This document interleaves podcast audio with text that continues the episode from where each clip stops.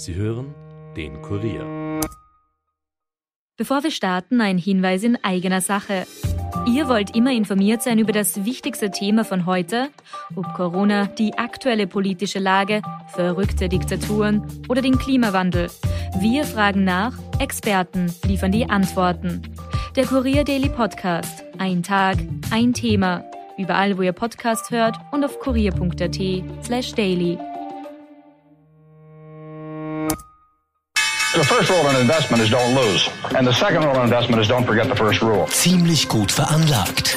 Der Finanzpodcast von Kurier und Krone Hit. Liebe Hörerinnen, lieber Hörer, willkommen bei Ziemlich gut veranlagt. Wie immer mit mir im Podcaststudio der stellvertretende Leiter der Kurier Wirtschaftsredaktion, Robert Kledorfer. Hallo Rüdiger.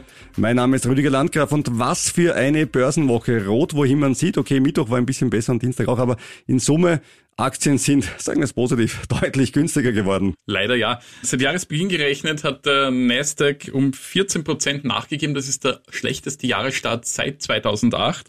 Beim Dow Jones sind es noch immer minus 6,6 Prozent, beim DAX minus 3,7 Prozent, beim SMI aus der Schweiz minus 0,3 Prozent und beim ATX ebenfalls ungefähr eine plus minus null. Also man Also sieht, so, ATX so, ist auch so nennt man das, wenn man minus 0,3 Prozent hinten liegt. Aber ist okay. Ich meine, gemessen an den anderen ja, nicht, also nicht übel. ATX muss man jetzt wieder sagen, kann sich auch weiterhin ganz gut behaupten. Wir sind auf der Insel der Seligen, aber die Füße werden langsam feucht, sagen wir es so. Es gibt allerdings auch einen Aktienindex, der gestiegen ist, nämlich der Hang Seng Index aus Hongkong. Ist kein Wunder, weil in China gab es was ganz Ungewöhnliches. Die Zentralbank hat die Zinsen gesenkt und das freut die Investoren, nämlich von 3,8 auf 3,7 Prozent.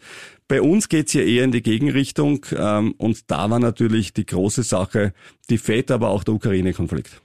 In der Ukraine, an der Grenze zu Russland, da droht ein militärischer Konflikt, wie wir wissen. Das ist natürlich Gift für die Börsen, für die Anleger. Und daneben natürlich die anstehende Zinserhöhung der Fed in den USA. Im März wird sie jetzt angekündigt und erwartet. Das war zwar eingepreist, Rüdiger. Ja, eben.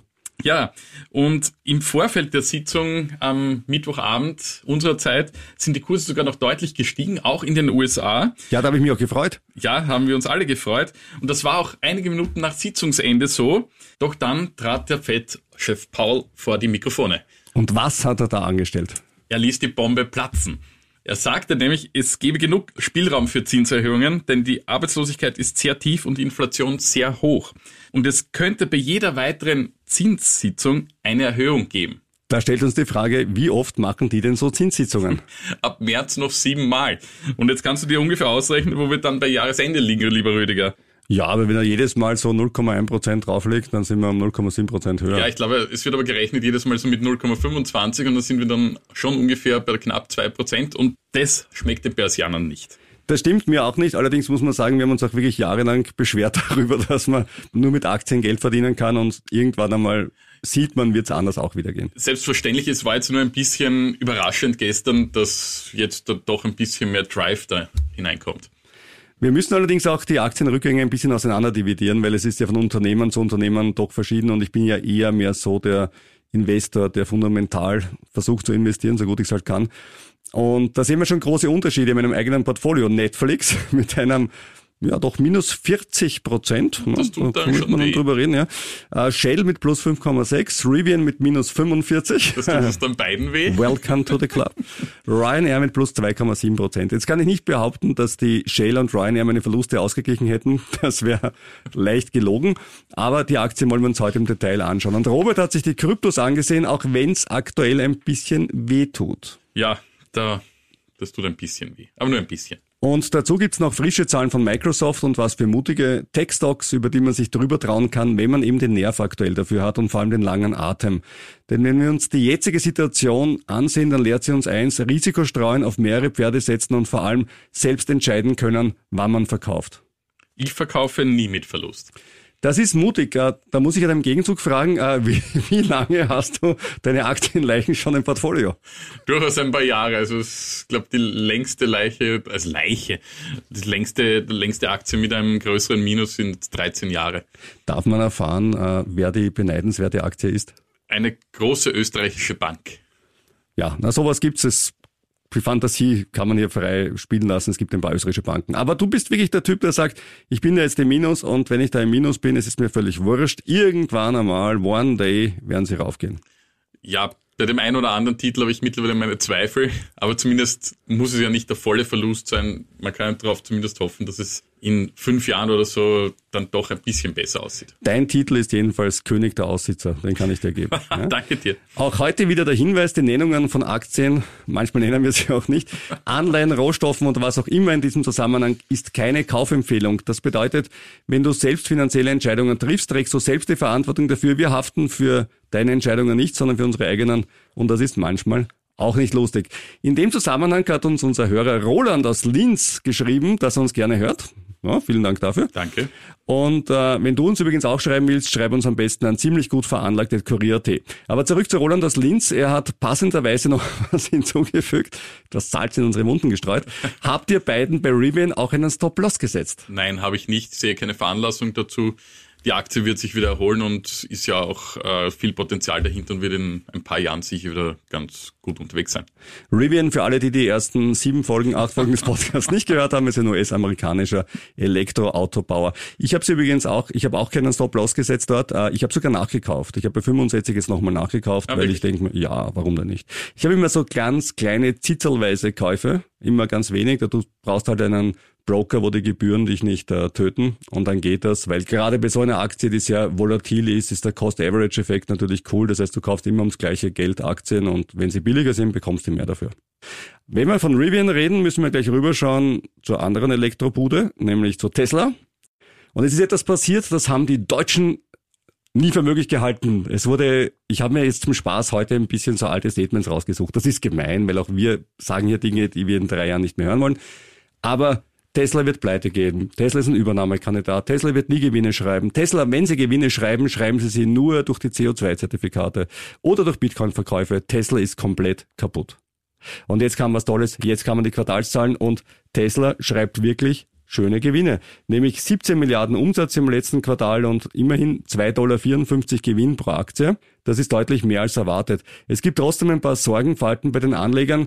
Denn äh, selbst Elon Musk hat gesagt, diese berühmte Lieferkettenproblematik, unser Passwort aus November 2021, wird auch Tesla betreffen und deswegen wird zum Beispiel der Cybertruck nach hinten geschoben und wird das später vorgestellt. Und natürlich ist das für Investoren wichtiger, wie bei den meisten Wachstumsaktien, dieses Phänomen. Aktuelle Quartalszahlen passen, sind cool. Die Guidance, also die Vorschau auf die Zukunft, ist nicht ganz so cool.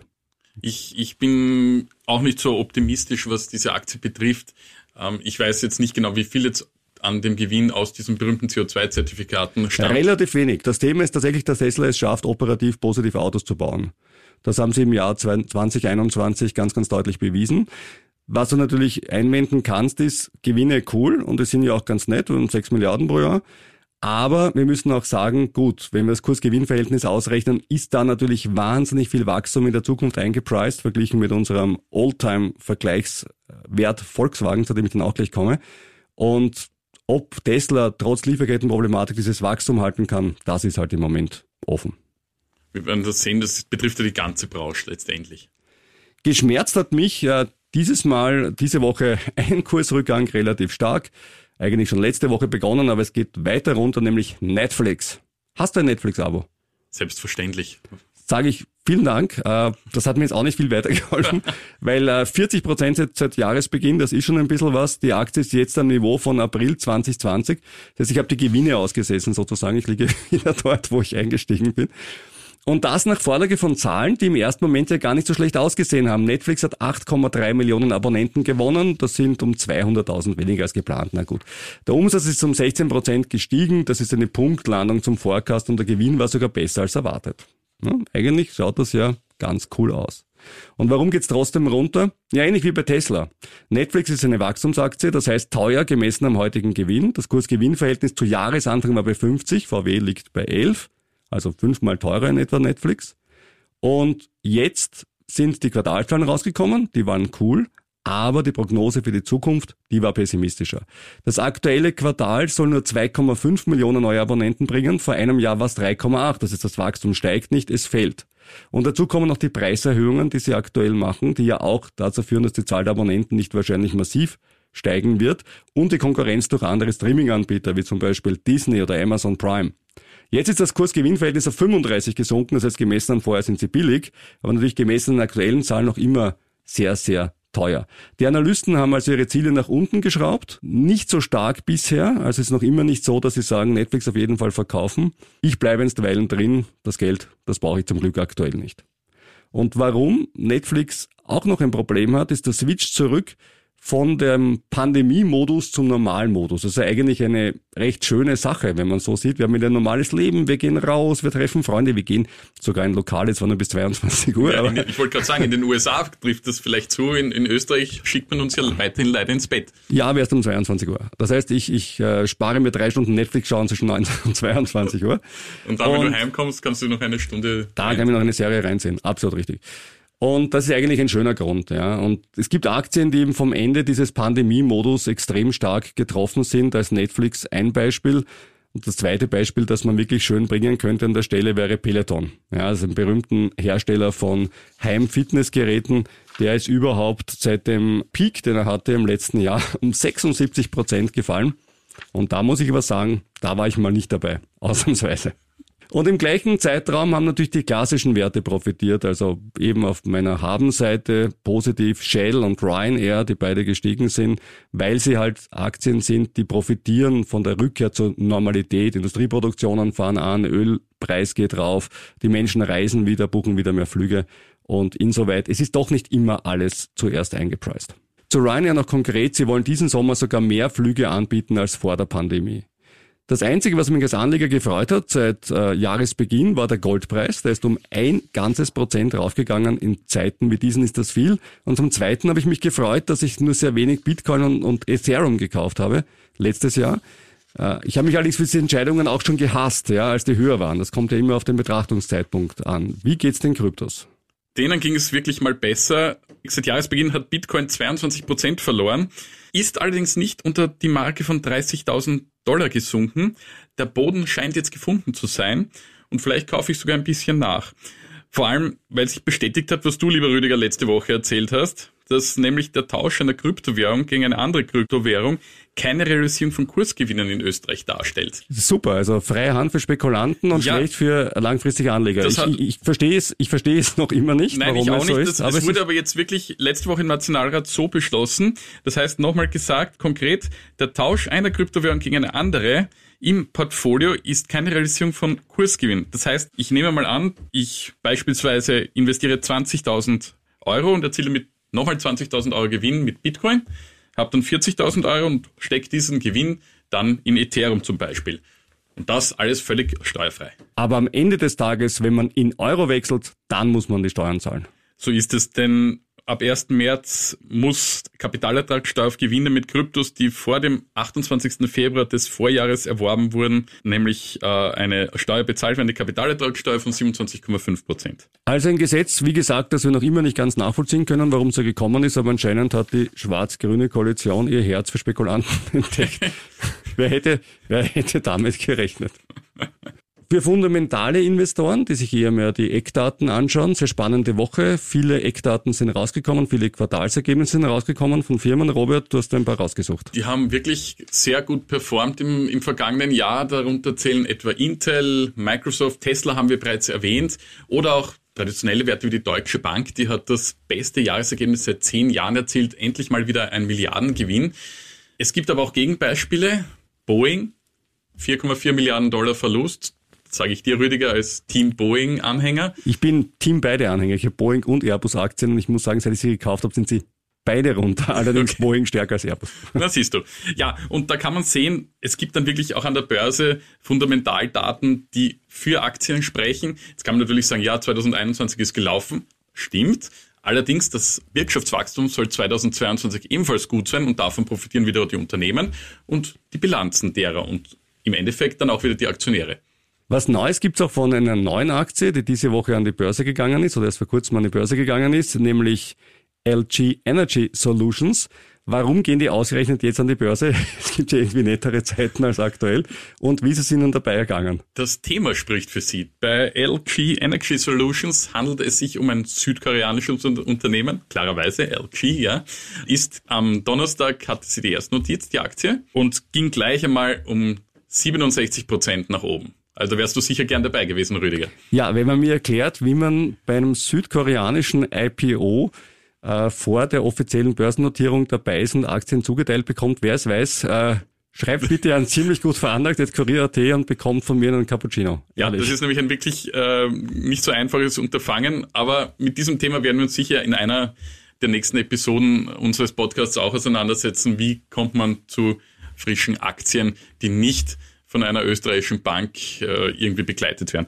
Aber es heißt um LG Energy Solutions ist der größte Börsegang des Landes, Südkoreas.